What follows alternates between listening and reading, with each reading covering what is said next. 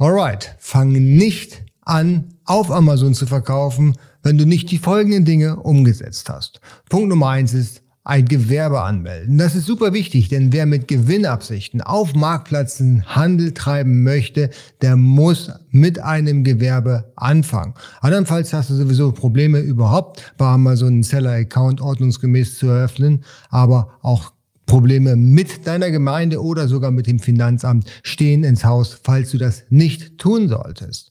Und auf diesem Gewerbeschein muss natürlich auch vermerkt sein, was genau du handelst. Also nicht, dass du handelst, handeln mit Produkten aller Art, das ist völlig unscharf und wird nicht so akzeptiert. Du musst schon ganz genau deine Nische ausformulieren. Beispielsweise Handel mit Elektronik oder Handel mit Textilien, Handel mit Taschen. Also je spitzer und spezifischer du das ausformulierst, desto besser ist es am Ende des Tages. Das muss ja jetzt nicht in Stein gemeißelt sein. Du kannst natürlich deine Handelstätigkeit später erweitern. Wichtig ist nur, dass am Anfang, wenn du mit dem Amazon-Business einsteigst, auf jeden Fall eine vernünftige Gewerbeanmeldung vorliegt.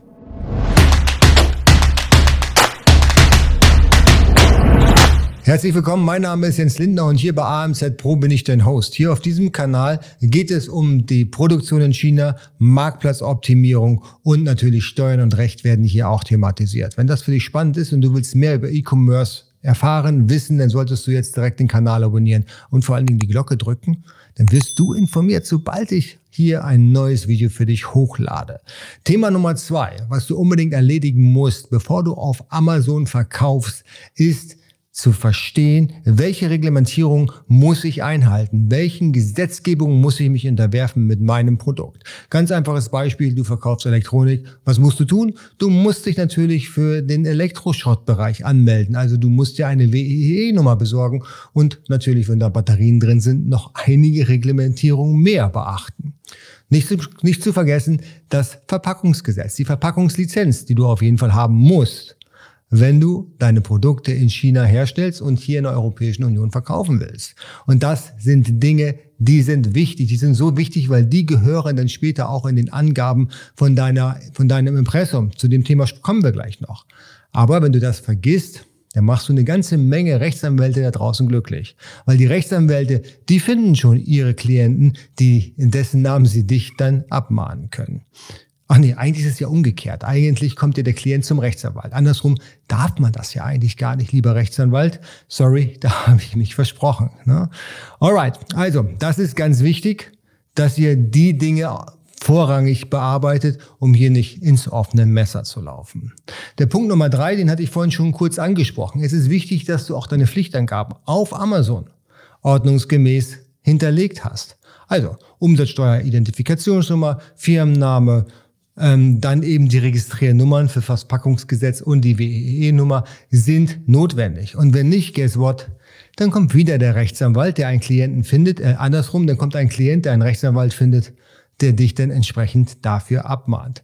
Ist ärgerlich und muss nicht sein. Und deswegen solltest du hier auch genau ein Auge drauf haben, dass dir das nicht passiert, bevor du mit dem Handel anfängst. Denn sobald dein Listing online ist, egal wie viel du verkauft hast, kann dir genau das passieren, nämlich die erste Abmahnung, die dir ins Haus flattert. Und das willst du garantiert nicht. Und dann kommen wir auch schon zum letzten Punkt, der Nummer 5. Und da geht es um das Rechnungssystem. Also wie ihr genau die Rechnung schreibt an euren Kunden, die bei Amazon bei euch geshoppt haben.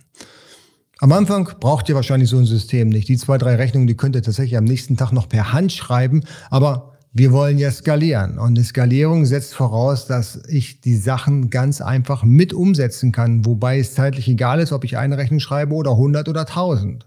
Und dafür sind solche Rechnungssysteme relativ gut einsetzbar. Zwei Dinge sind dabei wichtig. Amazon möchte sichergestellt haben, dass du die Rechnung neuerdings in das System direkt bei Amazon hochlädst, dass der Kunde da schnell Zugriff drauf hat. Und natürlich das Finanzamt liebt es, wenn du da deine Hausaufgaben gemacht hast, dass du nachweisen kannst, wer wann welche Ware zu welchem Preis mit welchen Mehrwertsteuern bekommen hat. Und diese Informationen, die werden sicherlich dann bei der ersten Steuerprüfung, die ihr garantiert bekommen werdet als Online-Händler, abgeprüft werden. Und wenn ihr das nicht nachweisen könnt oder eure Hausaufgaben da nicht ordnungsgemäß erledigt habt, dann kommt da relativ schnell schlechte Laune bei dem Steuerprüfer auf. Und das könnte dann zur Folge haben, ich will euch da jetzt keine Angst machen, aber eine Steuerverwerfung äh, wäre natürlich das teuerste und eine Steuerschätzung vielleicht noch teurer. Also am besten habt ihr euer System in diese Richtung unter Kontrolle. Es gibt automatische Tools, die das von ganz alleine machen. Da habt ihr nicht mal mehr einen manuellen Eingriff, der da in irgendeiner Art und Weise notwendig ist. Beispielsweise Bilby oder Arma Invoice, ähm, JTL, Dreamrobot, Afterbuy, Plenty Market. Also es gibt so viele Tools, die auch wirklich leistbar sind. Die kosten, keine Ahnung, 20, 30, 40 Euro je nach Umfang und Nutzbarkeit.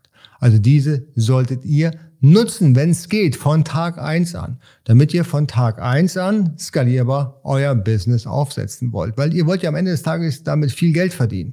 Ihr wollt ja ein unabhängiges Leben damit erreichen und deswegen solltet ihr auch, auch da relativ schnell auf Flughöhe sein. Und hier noch ein Zusatztipp, der liegt mir besonders am Herzen. Diese Unterlagen müsst ihr natürlich nicht direkt beim Steuer, beim Finanzamt einreichen. Ihr habt dafür einen Steuerberater und tut mir eingefallen und vor allen Dingen tut euch eingefallen, nutzt einen Steuerberater, der sich mit E-Commerce auskennt. Nutzt keinen, der keine Ahnung davon hat, weil da sind auch die nächsten Probleme vorprogrammiert. Der braucht viel zu lange für die Prozesse.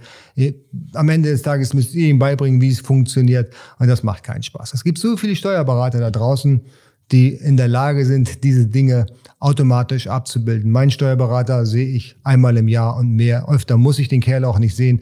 Alles andere geht per E-Mail oder per Datensätze und mit den richtigen Tools holen tatsächlich die Softwarepakete auch alle Daten direkt aus Amazon ab, so dass ich mich nicht mal mehr in meinen Amazon-Account einloggen muss, wenn ich in irgendeiner Art und Weise Buchhaltung machen möchte. Dafür gibt es hervorragende Tools die eigentlich fast nichts kosten. Und das Beste ist, gute Steuerberater stellen diese Tools sogar auch noch zur Verfügung ohne Entgelt, weil sie genau wissen, auf den ihrer Seite spart das so viel mehr Zeit, so schnell können die kein Geld verdienen. Ich hoffe, meine fünf Tipps plus eins haben euch gefallen. Wenn euch das weiterhilft, dann abonniert den Kanal, drückt die Glocke und hier noch die Frage des Tages. Was sind eure Punkte, die ihr unbedingt erledigt wissen wollt, bevor ihr mit dem Amazon-Business startet? Lasst es mich wissen und gleich danach, nach dem Kommentieren, bitte den Daumen nach oben und wir sehen uns im nächsten Video.